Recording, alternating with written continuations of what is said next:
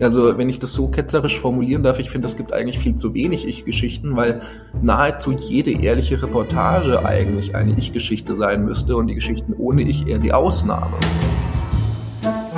Wie haben Sie das gemacht? Ein Podcast von Reportagen FM und der Reportageschule.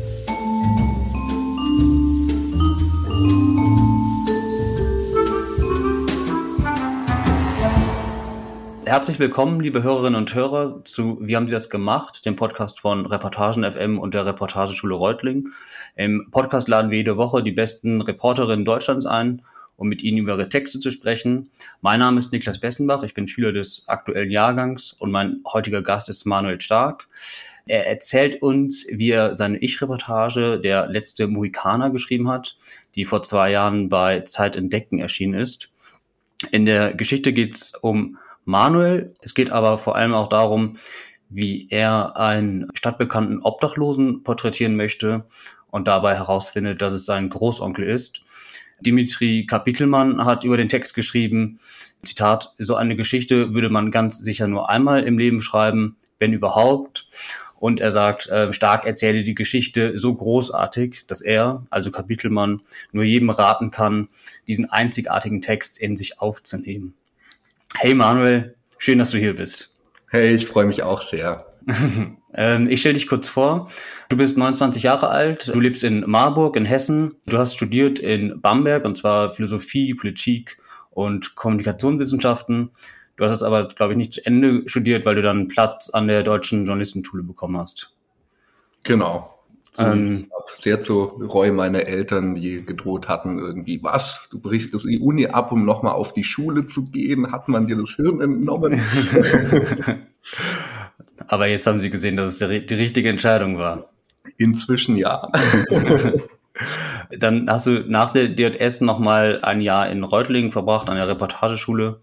Und jetzt habe ich auf Twitter gelesen, dass du bald äh, anfängst ähm, bei Science Notes kleines Wissenschaftsmagazin, richtig, oder? Genau, das ging sogar los. Also ich bin offiziell nur in der Elternzeitvertretung da, was auch so ein bisschen mit ähm, meinem Wunsch entsprochen hat, weil ich möchte mich jetzt gerade nach ähm, der Zeit bei der Zeit ähm, vor allem wieder frei austoben und nicht gleich schon wieder zu fest in feste Hände geben. Und da mhm. konnte ich mir bei keinem besseren Platz vorstellen als Science Notes, weil die experimentieren ja extrem, was die Grenzen sind von Wissenschaftsjournalismus, wie man mit anderer Perspektive, mit neuen Erzählformen umgehen kann. Und das finde ich jetzt richtig toll, das da mal auszuprobieren, Impulse zu geben, gemeinsam weiterzudenken. Macht Glückwunsch, ja, cool. Spaß. Ja. Mega spannend.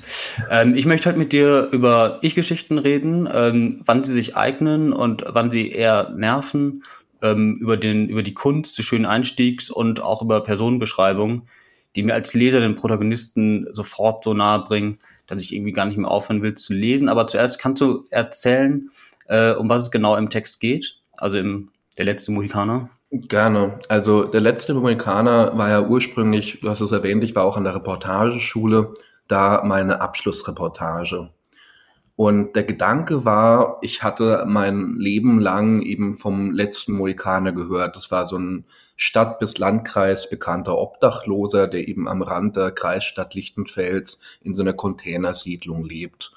Als ich bei den Pfadfindern war und wir mal für das nächste Zeltlager eingekauft hatten, hatte ich dem auch am Supermarkt zwei, drei Begegnungen und auch da kannten meine Mitpfadfinder den alle. An Vereinsfesten war der Gespräch und als ich überlegt hatte, ich möchte eigentlich immer Geschichten oder sehr oft Geschichten schreiben, die so ein bisschen am Rande der Gesellschaft spielen, über Menschen handeln, die eher ungesehen bleiben. Und da ist mir aufgefallen, ich kenne den letzten Mohikaner so vom Wissen, dass er existiert, schon fast 20 Jahre lang. Und ich weiß nichts über ihn, außer dass er sich letzter Mohikaner nennt und dort in so einer, ja, zu groß geratenen Schiffscontainer quasi lebt. Und habe mich dann ein bisschen umgehört und habe herausgefunden, dass es nicht nur mir so geht, sondern im Prinzip allen Leuten. Also er ist so eine, so eine Landkreisberühmtheit und niemand weiß irgendwas über ihn außer seinen Namen und wo er wohnt. Und da habe ich dann eigentlich tatsächlich davon bin ich ausgegangen, dass ich gedacht habe, ich möchte jetzt mal diesen Menschen, den alle kennen und doch irgendwie niemand kennt, weil alle sich nur auf seine Rolle konzentrieren, auf diese letzte Mohikaner-Rolle, den möchte ich mal kennenlernen, dem möchte ich mal eine Bühne schenken dass er mal ein bisschen was über sein echtes Leben erzählen kann. Und den möchte ich mal kennenlernen, wer er wirklich ist. Und als ich bei einem Besuch bei meiner Familie das erzählt habe, so ein ganz klassisches Abendessen, so Tante da, Oma da, Eltern, so und Jung, was machst du gerade, wo bist du dran, habe ich von diesem Vorhaben erzählt. Und vor allem meine Oma ist halt erstmal völlig durchgedreht und das darf ich nicht machen, weil das ist ein Lügner und ein Gauner und ein Betrüger. Und dann nach einigem Hin und Her, warum und was ist denn los und überhaupt, stand dann meine Oma so wirklich im Raum, die ist auch aufgestanden vor Empörung hat dann mich so nicht angeschrien, aber zumindest sehr laut gerufen, das ist mein Bruder. Und dann war erstmal so Stille und ich habe erstmal gar nicht gecheckt, was los ist. Und habe einige Wochen, wenige Monate sogar gebraucht, muss ich ehrlich gestehen, um mich dann zu überwinden, tatsächlich mal hinzufahren, weil ich ab dem Moment schon überlegt hat und auch von meiner Familie ein bisschen in die Richtung gedrängt wurde, tu das nicht, mach das nicht wir haben den ja aus unserem Leben rausgeworfen, bring den jetzt nicht zurück. Und was für einen Menschen bist du dann da begegnet? Im ersten Moment war das schon so ein bisschen gruselig und creepy, weil ich auch selbst so ein bisschen wie so eine streunende Katze um diese Container gestriffen bin und selbst irgendwie mich nicht getraut habe zu klopfen oder irgendwie was zu machen. Und dann habe ich mich aber überwunden und habe geklopft und ich, ich weiß halt, dass ich vor allem seine Augen angeschaut habe. Da hat total grimmig gewirkt, aber die Augen haben mich total gefesselt, weil sie mich so sehr an die meiner Oma erinnert haben. Das klingt jetzt so kitschig, aber es war seltsamerweise tatsächlich so der erste Moment. Mm, und dann war er eigentlich eher ruppig und abweisend im ersten Moment. Also er hat im Prinzip eh keine Zeit und da ist schlecht und da ist schlecht. Dann hat er mich irgendwann trotzdem kommen lassen und der Mensch, der mir dann bei den mehrtägigen Begleitungen wirklich vor Ort begegnet ist, war ein extrem warmherziger Mensch, der für andere Menschen alles Mögliche tut. Der ist wie so eine Art Familienvater geworden zu, für diese ganzen Ausgestoßenen in dieser Containersiedlung. Die einen haben Abstürze gehabt, nachdem ihre Eltern gestorben sind. Die anderen haben einfach so mit Gras und anderen Drogen angefangen, wurden auf der Arbeit dafür gefeiert haben sich damit eine Position aufgebaut, haben immer härtere Drogen genommen, weil es irgendwie dann ihr Markenzeichen war, sind da abgestürzt. Wieder andere haben einfach schreckliche Familienerfahrungen gemacht. Und alles sind irgendwann eben in diesen Sozialcontainersiedlungen gelandet. Und er kocht da fast jeden Sonntag für alle. Er hält alles so ein bisschen zusammen. Er vermittelt bei Konflikten auch so gefühlt zwei Meter hohe, wirklich so massive ähm, Jungs, wo ich mir dachte, fuck, also auch ich von Klischees quasi ähm, überfallen die könnten sich ja einfach jetzt nehmen, klopfen bei ihm und fragen fast unterwürfig wie Kinder, ob sie sich ein Wasser leihen dürfen. Und Jochen schenkt ihnen dann einfach Wasser und Limo und was so los ist. Man hat da wirklich einen Raum geschaffen, der im Prinzip mit sehr viel Wärme gefüllt ist. So blöd wie es klingt, aber das ist, das, das klingt ja, also das sieht ja erstmal irgendwie aus, da liegt Müll rum, das sind Wohncontainer, das sind irgendwie total alte Duschen, wo überall der Kalk sich reingefressen hat in diese Fugen. Das ist auf den ersten Blick echt nicht schön, aber wenn man da ein, zwei Wochen verbringt, und ich gehe ja mittlerweile auch regelmäßig dahin, das Gefüge, das die unter sich geschaffen haben, mit allen Fehlern, mit allem, auch Alkohol, der da fließt, ähm, das ist ein eigentlich sehr, sehr schöner, sozial sehr schöner Raum des Zusammenhalts. Und ich glaube, dass Jochen den ganz massiv mitgestaltet hat. Und hat es deinen Blick auf Jochen verändert, dass du rausgefunden hast, dass es dein Großonkel ist? Also ganz am Anfang war ich natürlich erstmal überwältigt und überfordert vor allem, weil meine Eltern und auch meine Oma natürlich erstmal kommen, so lasst es liegen, hol dir nicht unser Leben und mir ganz viele Horrorgeschichten erzählt haben. Also ich bin mir vorgekommen wie in so einem Fantasy-Roman, wo ich mir nicht sicher war, ob ich jetzt irgendwie der Gute bin, wenn ich das Richtige tue und den Menschen trotzdem begegne oder eben der ganz Böse und diese dunkle Macht zurück in die Familie hole. Und dann geht ganz viel ganz schief. Und ich wollte es dann einfach mal drauf ankommen lassen. Ich bin mir heute noch nicht sicher, ob es das Richtige war, aber ich habe am Anfang ja auch nicht gesagt, dass ich mit ihm verwandt bin, sondern habe ihn erstmal kennengelernt, einige Tage lang. Und habe dann diese Erfahrung gemacht, dass er so ein total warmherziger Mensch ist, den ich ganz toll fand. Und dann habe ich am Ende ihm gesagt, ähm, von wegen, hey Jochen, die Schwester, über die du die ganze Zeit sprichst, das ist meine Oma ich habe mich nicht getraut zu sagen, übrigens, ich bin für dich Großneffe oder so, sondern ich musste diesen Umzweig über die Oma machen. Das hat sich für mich irgendwie indirekter angefühlt, das habe ich leichter hingekriegt. Und wir haben beide erstmal ein paar Sekunden lang geschwiegen. Dann hat er mich sofort nach meiner Oma befragt und wie es ihr geht und gesundheitlich und überhaupt. Und ich glaube, den Blick verändert haben dann die Tage und die Wochen danach, als er dann plötzlich Familienalben rausgeholt hat. Also in der Recherche oder während der Recherche hat er die ganze Zeit über die bucklige Verwandtschaft geredet und echt die ganze Zeit geschimpft. Und als er mhm. gerafft hat, dass ich mit ihm verwandt bin, hat er plötzlich sich verletzlich gemacht. Hat so alte, vergilbte Fotos rausgeholt, die schon nach Nikotin vom vielen Rauchen gestunken haben, aber die waren 30 Jahre alt und er hatte sie halt immer noch. Und hat sie so gehütet wie einen Schatz. Und hatte auch noch alte Gegenstände und ganz viel eben mit Erinnerungen. Fotos von meiner Oma, Fotos von meiner Mutter sogar als kleines Kind. Und jetzt immer, wenn ich ihn besuchen gehe, erzählt er davon und über WhatsApp erinnert ich mich immer, hey, da hat deine Oma Geburtstag, denk an den Geburtstag deiner Tante, da hat auch deine Mutter Geburtstag. Er kennt wirklich auf den Tag genau alle Daten, ähm, teilweise besser als ich.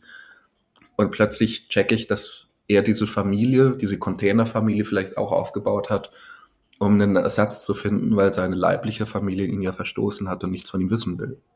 Und war auch irgendwie sowas wie Scham dabei? Ähm, oder war das in irgendeiner Weise unangenehm? Ich meine, es ist ein Familienmitglied und ähm, er führt nicht das Leben, was sich irgendwie viele wünschen würden für ähm, einen Großonkel oder für ein Familienmitglied. War dir das unangenehm? Auf jeden Fall. Ich habe ihn auch gefragt, Jochen, kann ich irgendwas tun? Also wollen wir losziehen und dir eine Wohnung suchen? Wollen wir da was machen? Und ich habe ihn das mehrfach gefragt und tue ich dann und wann noch. Und er hat aber sehr überzeugend immer bisher abgewunken und hat gesagt, nee, das möchte ich nicht.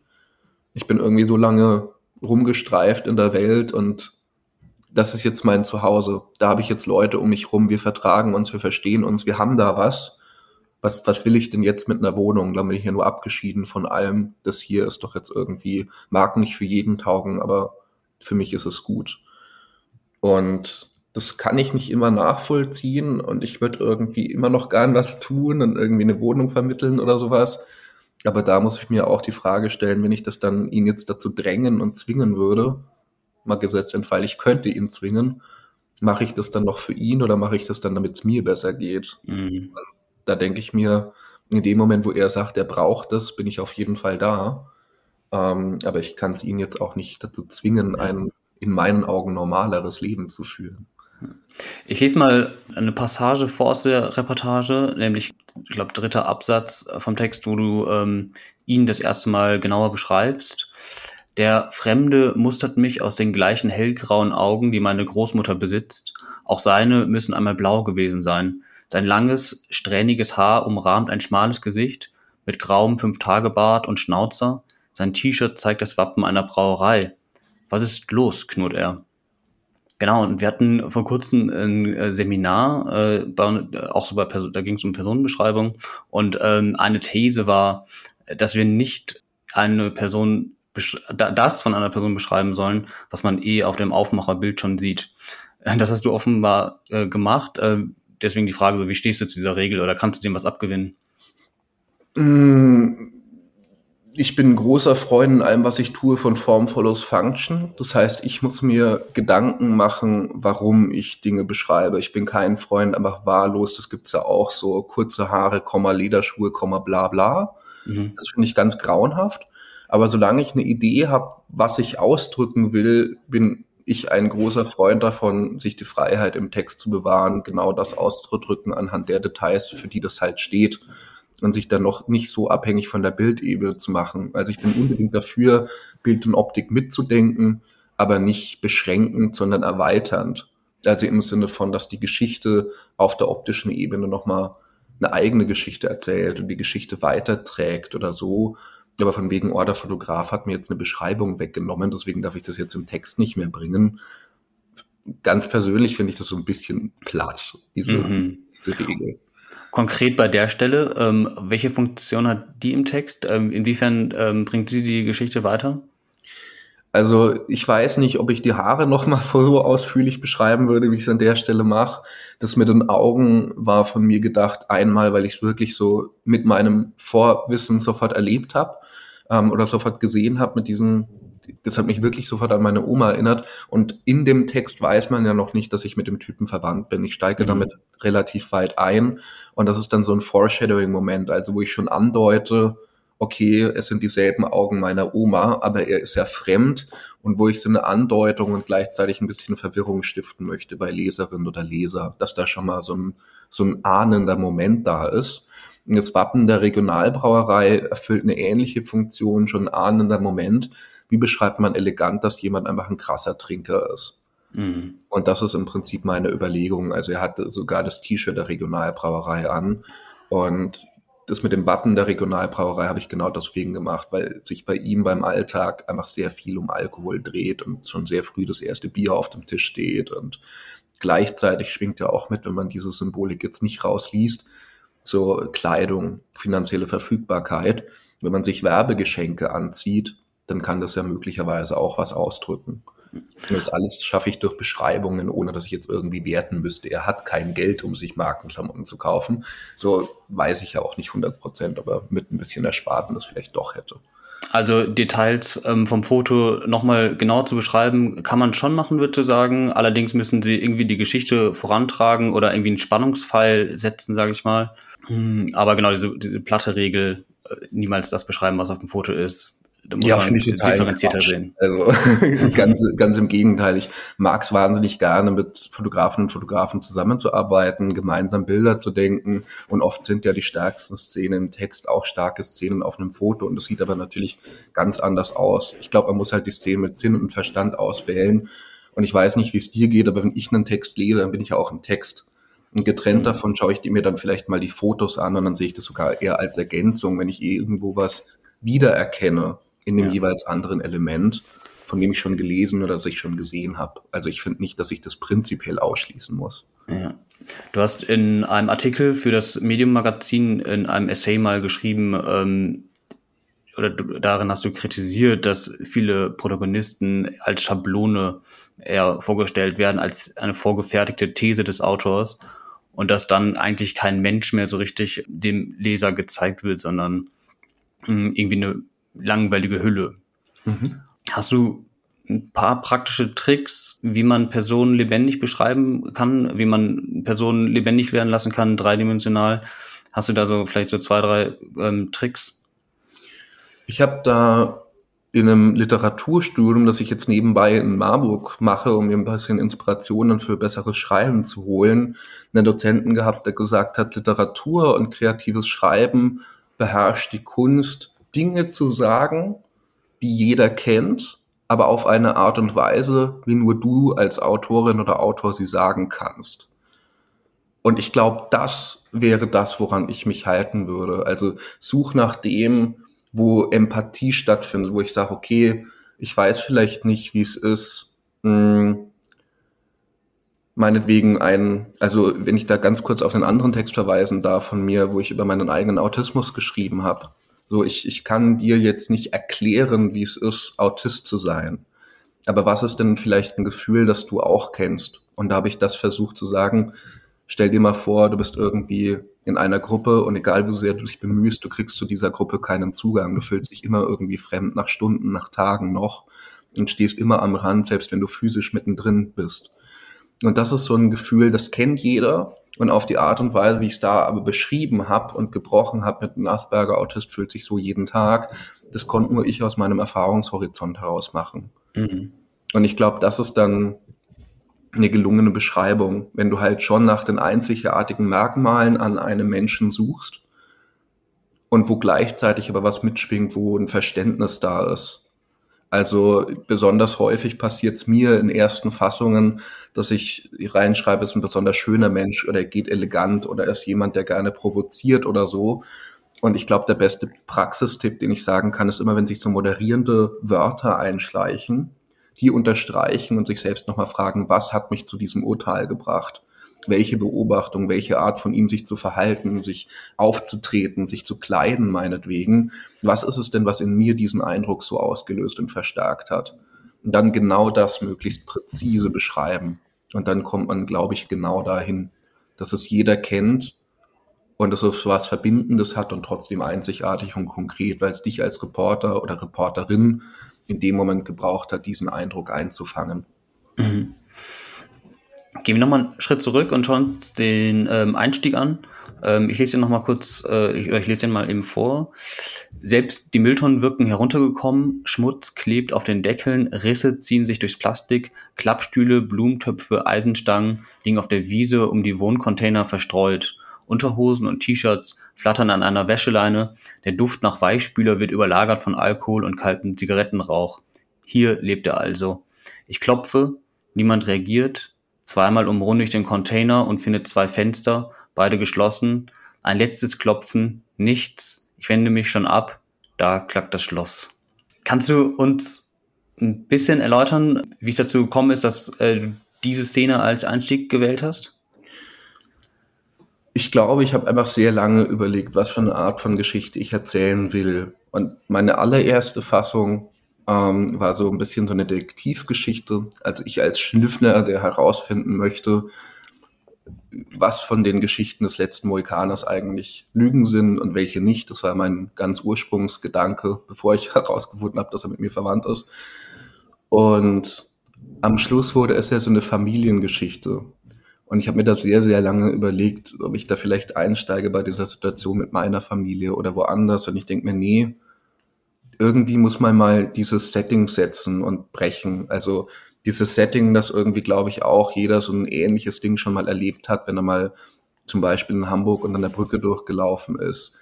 Ähm, ich bei dieser Containersiedlung in Lichtenfels erlebt habe. Aber jeder hat ja so einen, so einen Eindruck von einem Ort, wo man eigentlich nicht sein will. Mhm. Das war für mich mein Ziel, diesen Ort zu setzen, der schon eher den Ausdruck hat von, ich möchte hier eigentlich nicht sein. Das ist eine Überwindung, hier zu sein und zu bleiben. Und zugleich wieder dieses Foreshadowing-Aspekt, also so eine gewisse Erwartungshaltung aufzubauen. Hier lebt er also. Also wer ist denn er? Als Leserin oder Leser weiß ich das ja nicht. Um wen geht's denn? Und jetzt muss, habe ich ihn anscheinend herausgefunden. Also impliziert, dass eine Suche hinter mir liegt, die mich zu diesem Ort geführt hat. Das heißt, da wird sehr viel nicht ausgesprochen und ich hoffe, dass dadurch Spannung entsteht, dass ich an einem Ort bin, an dem ich eigentlich oder an dem niemand so richtig sein möchte und trotzdem sage, okay, er lebt also hier. Ja, aber wer denn? Und wer lebt denn an einem solchen Ort, für den ich jetzt eine Suche hinter mich gebracht habe, um hier zu sein? Und diese Erwartungshaltung wollte ich aufbauen. Und das, in, das entwickelt dann Sog äh, quasi, so dieses Wissen wollen beim Leser, wer kann das sein, der da jetzt lebt. Genau, ich wollte einen möglichst starken Sog, ein bisschen so ein Geheimnis aufbauen, deswegen auch dieses hier lebt er also, weil ich ja danach in den folgenden Absätzen nochmal zu einer ganz anderen Zeitlinie springe. Wochen vorher wo das alles begonnen hat mit einer Kneipe in Hamburg, wo ich mit einem Kollegen saß und ihm vom letzten Mohikaner erzählt habe und gecheckt habe, hey, ich will mal diesen berühmten Obdachlosen porträtieren und dann ja die Geschichte wirklich chronologisch nochmal von Anfang an durch erzähle, bis sich diese beiden Erzählzeiten treffen. Und damit das funktioniert, habe ich gelernt vom ähm, US-Journalisten John Franklin, immer wenn du so einen zeitlichen Rücksprung machst und so einen Backflash machst, brauchst du vorher einen verdammt guten Cliffhanger und verdammt viel Spannung, weil das sind die Punkte, wo einfach 80 Prozent der Leser abspringen. Weil das so eine Dissonanz ist. Wo bin ich gerade? Wann bin ich gerade?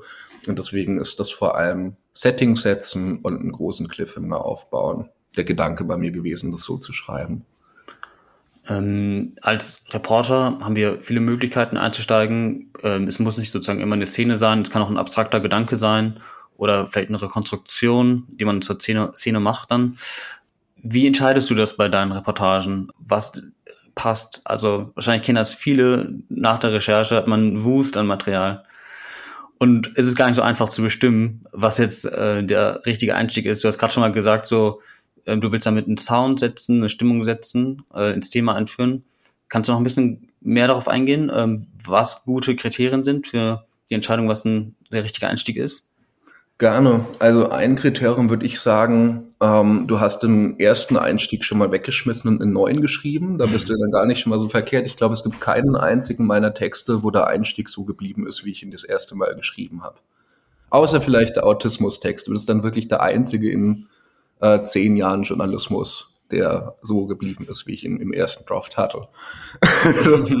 ähm, und das Zweite ist, was ich oder was meine grundlegende Überzeugung ist, ist, dass ein Einstieg vom ersten Satz an irgendeine Form von Identifikation schaffen muss. Ob das ein essayistischer Einstieg ist, ob das eine Szene ist, ob das irgendwie ein kluger Gedanke ist, ob das irgendwie eine Frage ist. I don't know. Ich glaube aber jedes Mal braucht es Identifikation.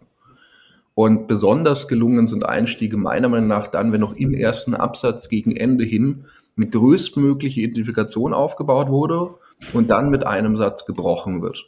Also die ganze Zeit was, ah, kenne ich auch, kenne ich auch, kenne ich auch. Und dann nach dem dritten, vielleicht vierten Satz kommt was, was so ein radikaler Bruch ist. So was ist mir aber komplett fremd. Mhm. Das begründe ich auf Forschung des Max-Planck-Instituts für empirische Ästhetikforschung, weil die sagen zum Beispiel auch, also sie haben hunderten Probanden wirklich solche tollen Helme aufgesetzt, die dann Hirnwellen messen und wie wir eigentlich auf welche Leseerfahrung reagieren.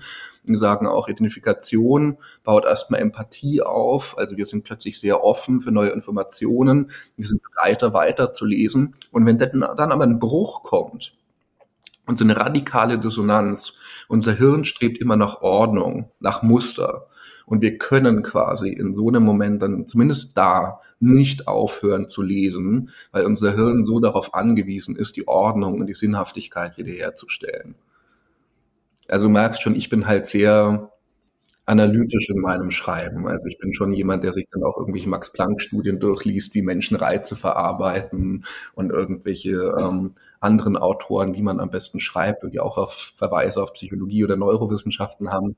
Ähm, ich bin jetzt eher niemand, der einfach drauf losschreiben kann. Ich bewundere das sehr bei anderen Autorinnen und Autoren, wo so ein tiefes Empfinden einfach da ist und es dann so rausfließt. Du löst ja schon relativ schnell im Text auf, dass er dein Großonkel ist. Ich glaube, man erfährt das sogar schon im Teaser. Und ich hatte mir auch deine Go-Reportage angeschaut. Also, das hast du ja gerade schon erklärt, dass der letzte Mohikaner ist hier in der Reportageschule entstanden. Du hast es als Abschlusstext gemacht für ähm, die Schule hier und dann hast du es ähm, später veröffentlicht in Zeit entdecken und die Geschichten ähm, sind dramaturgisch ein bisschen anders aufgebaut. Bei der Go-Geschichte kommt viel später die Auflösung, äh, dass es sein Großonkel ist.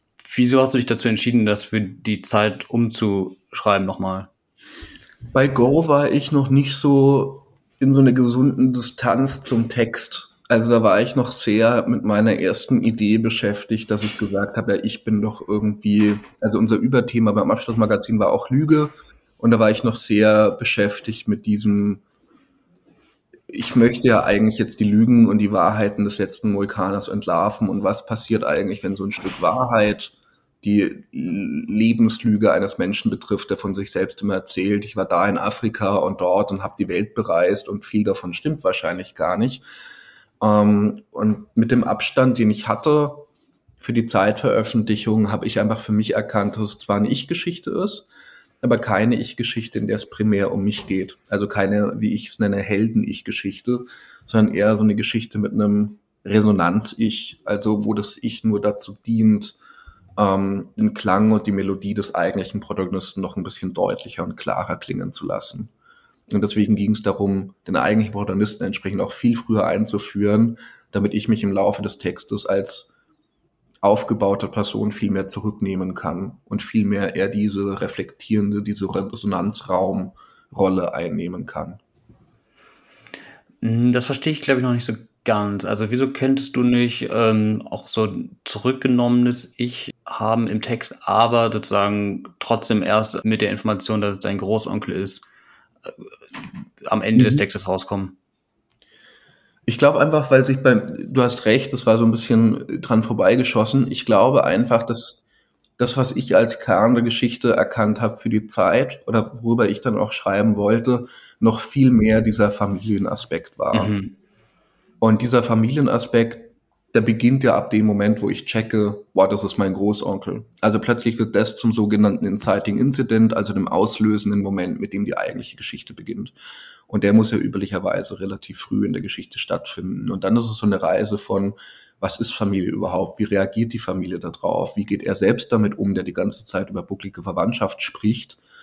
Und dann ist es einfach so ein anderes Erkenntnisziel, als wenn ich losziehe und sage, oh, wer ist eigentlich dieser Typ und was ist Lüge und was ist Wahrheit. Da kann ich das auch länger aussparen. wenn es in der Kernfrage plötzlich darum geht, was macht eigentlich Familie aus? Was ist eigentlich Familie? Dann muss ja sehr früh auch dieser familiäre Konflikt gesetzt werden, dass er Teil meiner Familie ist. Mhm. Wann ist dir so bewusst geworden, dass das äh, Metathema des Textes Familie ist und was Familie zusammenhält und was ähm, Familie vielleicht auch ähm, zerstören kann? Ähm, war, war das schon während der Recherche klar?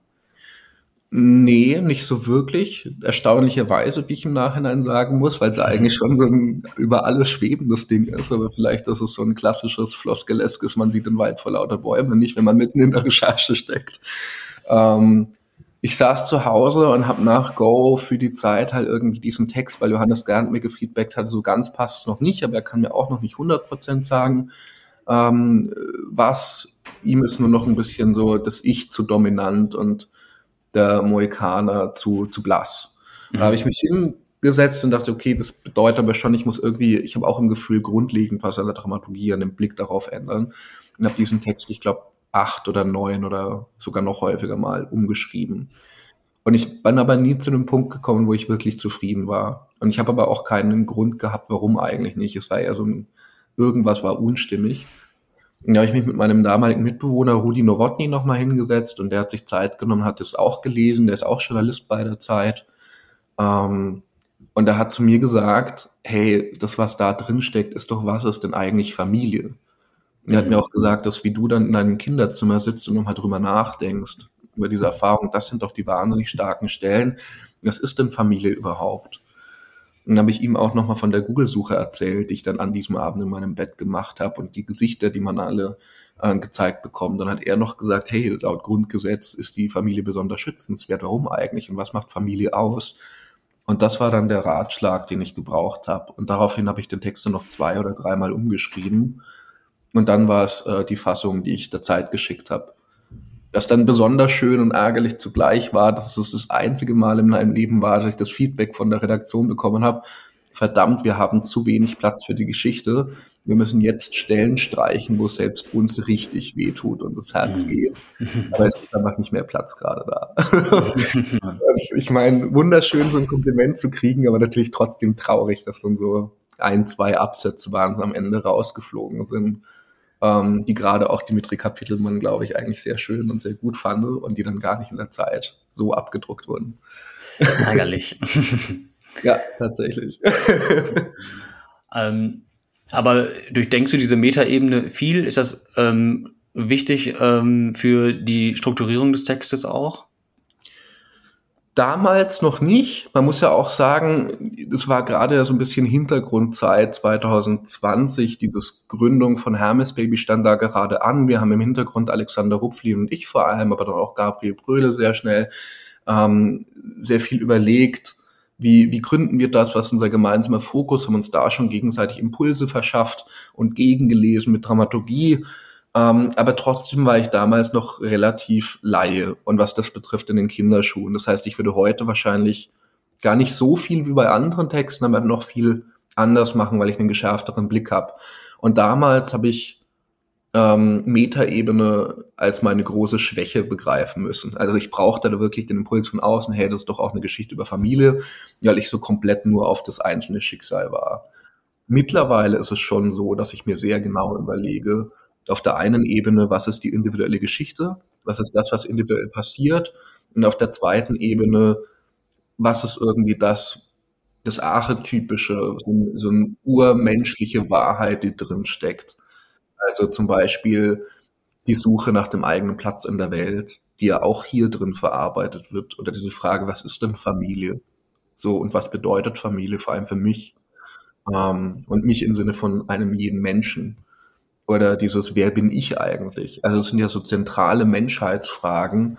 Und ich versuche schon bei jedem Text mir noch während der Recherche meine Fühler auszustrecken und zu schauen, ist in dem Handeln der Menschen, die ich begleite, in einem Thema, werden da solche Fragen direkt oder indirekt mitverhandelt? Schwingen die mit in einem Happening? Was, was verstehst du denn eigentlich genau unter äh, Metaebene? Ist das ähm, was, was so unter oder mit dem Text so mitschwingt, was so unten drunter liegt? Ist das was, was explizit im Text geäußert wird ähm, durch Fragen, durch Einordnungen von Wissenschaftlern? Oder was ist es genau? Also, ich hasse letztere Methode.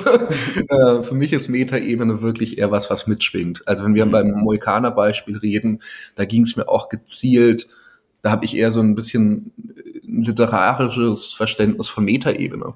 Also wir lernen Jochen kennen, wir lernen Jochen Hartmann kennen und wir lernen seine Verwandtschaft kennen. Das, was ich so ein bisschen als der Familiendetektiv rausfinde, wie die mit ihm umgehen, was wirklich passiert ist, was seine Perspektive darauf ist und erfahren darüber ganz, ganz, ganz viel über Familie und wie jemand in die Obdachlosigkeit, mit einer Wohnungslosigkeit geraten kann, wie jemand sich so eine Ersatzfamilie schafft. Und ich zitiere bewusst keinen einzigen Psychologen, der mir jetzt erklärt, was eigentlich Familie und was Liebe ist. Oder das Einzige, was ich mache, ist, dass ich selbst eine Google-Suche mache, was Google eigentlich für Bilder unter Familie anzeigt. Und dann sind es halt überall so strahlende Vater, Mutter, Kind-Bilder. Oder dass irgendwie das Grundgesetz die Familie schützt und einen hohen Wert dem zuspricht. Ähm, und ich finde sowas in den allermeisten Fällen, wenn man wirklich ein menschliches Schicksal erzählt, viel charmanter. Und ich finde, es gibt nichts Schlimmeres in Textarbeit, als wenn ich dieses klassische Portal im dritten oder vierten Absatz habe. Dies ist eine Geschichte über oder so wie Person XY geht es so und so viele Millionen Menschen in Deutschland. Das habe ich ja auch in diesem von dir erwähnten Medium-Magazin-Text kritisiert, weil ich finde es ehrlicherweise einen Betrug. Ich finde das, es stimmt ja auch einfach nicht. Also ein menschliches Leben ist immer einzigartig und es verläuft immer auf eine ganz eigene Art und Weise. Ja, es wird durch metastrukturelle Dinge und Dynamiken beeinflusst. Und ich finde durchaus, dass man das in einem Text einweben kann, diese Daten, Zahlen, Fakten, Statistiken. Ich finde es aber gelogen und teilweise vielleicht auch selbst belogen, wenn man diese Behauptung ausstellt, so wie ihm geht es so und so vielen anderen, weil das stimmt einfach nicht. So wie ihm oder ihr geht es nur ihm oder ihr. Und daneben kann ich die Info stellen, es gibt so und so viele Leute, die von diesem Gesetz betroffen sind. Es gibt so und so viele Leute, die putzen gehen müssen, um sich die Rente aufzubessern. Aber niemand anderem wird es genauso gehen wie dieser einen Person. Und das verdient Respekt und das verdient Anerkennung und das verdient einen individuellen Zugang zur individuellen Geschichte, den ich so viel zu selten erlebe, wenn ich Geschichten lese, auch in großen deutschen Magazinen und Zeitungen nicht. Super spannend. Wollen wir zuletzt nochmal über Ich-Geschichten äh, an sich reden? Der letzte Mohikaner ist ja auch eine sehr persönliche Geschichte. Wir erfahren viel über deine Familie. Ähm, und du hast gerade auch schon mal erwähnt, du hast auch mal einen ähm, längeren Text über äh, darüber geschrieben, dass du Autist bist. Ich erinnere mich auch an einen Text von dir, wo du über darüber redest, wie es ist, als Arbeiterkind in den Journalismus zu kommen. Was ist das eigentlich für ein Gefühl, wenn du dann so, ein, äh, so, so einen sehr persönlichen Text ähm, in einer riesigen Zeitung siehst? also ich glaube, man muss da so ein bisschen unterscheiden. Das mit dem, also es ist jedes Mal ein anderes Gefühl, weil das mit dem letzten Vulkaner ist ja was. Also gewisse Teile meiner Familie haben sich ja im Umgang damit nicht gerade mit Ruhm bekleckert, sage ich jetzt mal. Ähm, und die härtesten Stellen stehen noch nicht mal im Text, weil ich da schon auch irgendwie ein gewisses Schutzprinzip habe hab walten lassen, wo ich es gegenüber jedem anderen Bundestin, jeder anderen Bundestin ja auch machen würde. Ähm, insofern hatte ich da eher Sorge, was das mit meiner Familie macht. Ähm, Gerade mit der Verwandtschaft, die fragwürdig mit Jochen umgegangen sind und immer noch umgehen. Mhm. Und da war es schon eher so eine sehr persönliche Angst, wo ich aber im Vorfeld abgewogen habe für mich, ist es das wert, dass irgendwie so eine Geschichte mal erzählt wird. Und ich habe mir dann gedacht, gut, wenn ich das jetzt erfahre, wie viele in der Auswirkung vielleicht Grund andere Geschichten, aber auf dieser Metaebene, jetzt haben wir es wieder, ähnliche Geschichten von Missverständnissen, von anderen Deutungen, von Ungerechtigkeit, gibt es da vielleicht draußen und kann dieser Text vielleicht zumindest einen kleinen Impuls setzen, Dinge nochmal neu zu denken oder vielleicht doch nochmal ähm, diesen, diesen kleinen Kick zu geben, dass man jemandem vielleicht trotzdem noch mal eine Chance gibt oder offener mit ihm redet oder mit ihr. Und das fand ich dann einfach es wert, dieses Risiko einzugehen. Das kann man falsch sehen. Ähm, einige meiner Kolleginnen und Kollegen haben gesagt, hätten sie nie gemacht, finden sie eine Unverschämtheit gegenüber meiner Familie. Ich sehe es anders. Ich habe vorher auch mit den Leuten ja abgeklärt, hey, ich bin jetzt in journalistischer Rolle und was ihr mir erzählt, das kann veröffentlicht werden. Ähm, Autismus war eine ganz andere Geschichte. Da ging es ja explizit um mich. Mhm. Da habe ich mich vier Tage lang in meiner damals Altbauwohnung in Hamburg eingesperrt mit Vorhängeschluss und allem symbolisch, oh aber nervlich geholfen, Social Media ausgemacht und ähm, habe mich erst nach vier Tagen getraut, wieder vor die Tür zu gehen. Also und überhaupt Handy anzumachen und so. Es war, ich war völlig fertig mit der Nerven, weil es ja mein Outcome war als Autist und ich wusste gar nicht, wie die Leute mit mir umgehen. Ähm, und dann gibt's ja noch so eine, so eine dritte Art von Ich-Geschichten, wenn, wenn man dann nur so resonanzmäßig da ist. Also insgesamt bin ich der Überzeugung, es gibt drei Arten von Ich-Geschichten. So Helden-Ich, was sowas war wie Autismus, ähm, Transparenz-Ich, was eben bei mir sehr selten der Fall ist. Das ist, wenn Protagonistinnen und Protagonisten mit einem umgehen und interagieren und man muss es eben nutzen, um transparent zu machen, dass man die Situation beeinflusst hat weil ich finde ein schnelles Ich einfach wesentlich eleganter als ein Süddeutscher Zeitung. Der Reporter wundert sich oder der Reporter mit einer Hand gefasst. Das finde ich immer sehr unfreiwillig witzig. ähm, und das dritte wäre halt ein Resonanz-Ich. Und ich habe zum Beispiel auch ja mal ein Porträt über meinen Grundschullehrer geschrieben. Mhm. Und das ist wirklich so gar keine Angst, die ich dann hatte, weil da kommt ein Ich vor, das Ich ist auch sehr deutlich, aber es geht da überhaupt nicht um mich, sondern die einzige Funktion des Ich ist es, als ein Schüler, der damals seinen Lehrer hatte, diesen Lehrer in noch weiteren Facetten zu zeichnen, weil die Reportage im Heute kann anfangen, wie der Lehrer heute drauf ist, wie er heute mit seinen Schülerinnen und Schülern umgeht, wie er heute von anderen gesehen wird, wie er heute auftritt zu seiner Abschiedsrede und sich vorher dafür herrichtet. Und mein vergangenes Schüler-Ich kann zeichnen, wie derselbe Mensch vor 20, 30 Jahren als Lehrer war und wie er mit individuellen Situationen umgegangen ist, auch mit dem Schüler-Ich umgegangen ist. Und da geht es in keiner Weise darum, mich auf den Podest zu heben oder mich vorzustellen, sondern einfach nur meine Erfahrungen als Ich zu nutzen, um seinen Charakter noch ein bisschen besser zu skizzieren und noch ein bisschen mit feineren Linien zu versehen. Mhm. Wann, würdest du Leuten abraten, ähm, aus dem Thema eine Ich-Geschichte ich, Ich zu machen? Wenn das Ich keine Rolle spielt, also wenn irgendwie keine Protagonisten mit dir interagiert haben, oder, sondern es dir tatsächlich möglicherweise gelungen ist, ein Fly on the Wall zu sein, oder du sowieso einfach eher ein Thema verfolgt hast als eine individuelle Geschichte, wo du groß involviert warst, wenn du auch mit dir nichts wahnsinnig passiert ist, was für die Geschichte beiträgt, also auch kein Helden-Ich in Frage kommt, und wenn dein Bezug zur anderen Person, die du porträtierst oder den anderen Personen, die du begleiten möchtest, nicht tief genug reicht, als dass sich so eine Resonanzstimme lohnt. Also kurz mhm. und knackig formuliert, Form follows Function. Wenn das Ich die Geschichte nicht voranbringt, sondern in erster Linie dazu dient, dir einen Raum zu geben, noch ein bisschen deinen eigenen Senf dazu zu geben und noch ein bisschen eigene Meinung und Empfindungen loszuwerden, ähm, dann schreib Tagebuch, aber das nicht in die Reportage. Ja, Klingt jetzt gemein, aber ähm, Im Wesentlichen ist es das, was meine Überzeugung ist. Und hast du den Eindruck, dass ähm, wir momentan zu viele Ich-Geschichten lesen?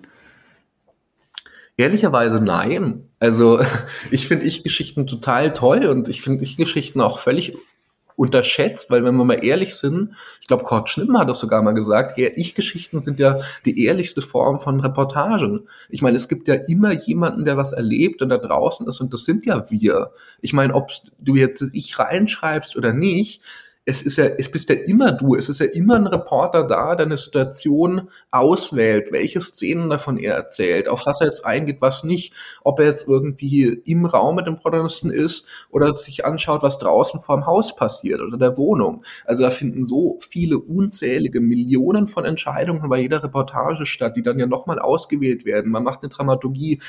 Also ich finde eigentlich, das ist ich ist mindestens als Transparenz ich einfach fast zwingend.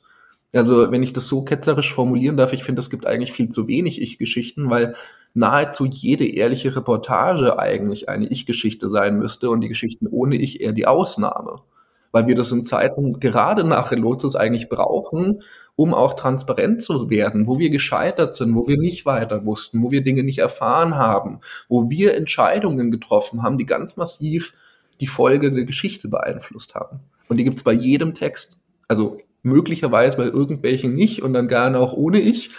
Aber ich glaube, das ist eher die Minderheit. Ich habe ja auch den Eindruck, dass bei der Ich-Geschichte der Vorteil besteht, dass man halt auf eine sehr lange Zeit zurückblicken kann, die man selbst erlebt hat, was ja im Prinzip alles schon Recherchezeit ist, sage ich mal. Ähm, also oftmals steckt ja hinter einer Ich-Geschichte eine jahrelange Recherche sozusagen. Voll. Und ich meine, das ist ja irgendwie auch das Schöne. Wir reden die ganze Zeit darüber, oh, wir müssen irgendwie Recherchen transparent machen. Sehe ich auch so. Die Konsequenz, die ich dann auf den Zeitungen lese, ist dann ein, diese Information hat er aus der Akte des Amtsgerichts am so und so vielen, so und so vielen. Das kann manchmal irgendwie ganz nett sein. Äh, viel sinnvoller finde ich es, die eigene Recherche einfach, wie du sagst, zur Geschichte zu machen. Mhm. Also erzähl den Leuten doch, wie du an die Infos gekommen bist. Erzähl den Leuten doch, ähm, wie ein Protagonist dich hat abblitzen lassen, du nochmal anrufen musstest, durchgedrungen bist. Ich glaube, nichts ist weniger zeitgemäß als dieses allwissende Reporter Unsichtbarkeitsmodus, wo ich irgendwie so im Sinne von friss oder stirb meinen Leserinnen und Lesern so einen Text hinklatsche und sag, ja, ich bin eh schlauer als ihr und weiß es irgendwie besser als ihr und jetzt kommt mal damit klar, das ist das, was ich irgendwie äh, rausgefunden habe. Ich finde das viel fairer, viel zeitgemäßer und auch ehrlicher, wenn man zu diesem subjektiven Blick steht. Mhm. Dass ich nicht verwechselt wissen möchte mit ähm, subjektiver Verfälschung oder so, dass ich sage, ich nehme jetzt die Positionierung auch ein, was richtig und was falsch ist. Ich finde, eine Ich-Reportage ist dann besonders stark, wenn sie eine fragende Haltung einnimmt, wenn sie sich durch ein Thema durchfragt und am Schluss sich auch traut, ein bisschen offener zu bleiben. Mhm. Zum Abschluss noch die Frage, wie geht's Jochen jetzt? Hast du noch Kontakt zu ihm? Ähm, lebt er noch in einem Containerdorf? Auf jeden Fall. Äh, wir haben gerade auch, also auf jeden Fall noch Kontakt. in den letzten Wochen weniger, als mir lieb wäre, weil ich einfach es nicht nach Oberfranken geschafft habe. Oder steht jetzt Dezember wieder, wieder an. Und es ist gerade auch tatsächlich eine große Herausforderung, weil die Stadt beschlossen hat, diese Container zu renovieren, weil sich anscheinend in den Duschen so ein bisschen erster Schimmel gebildet hat.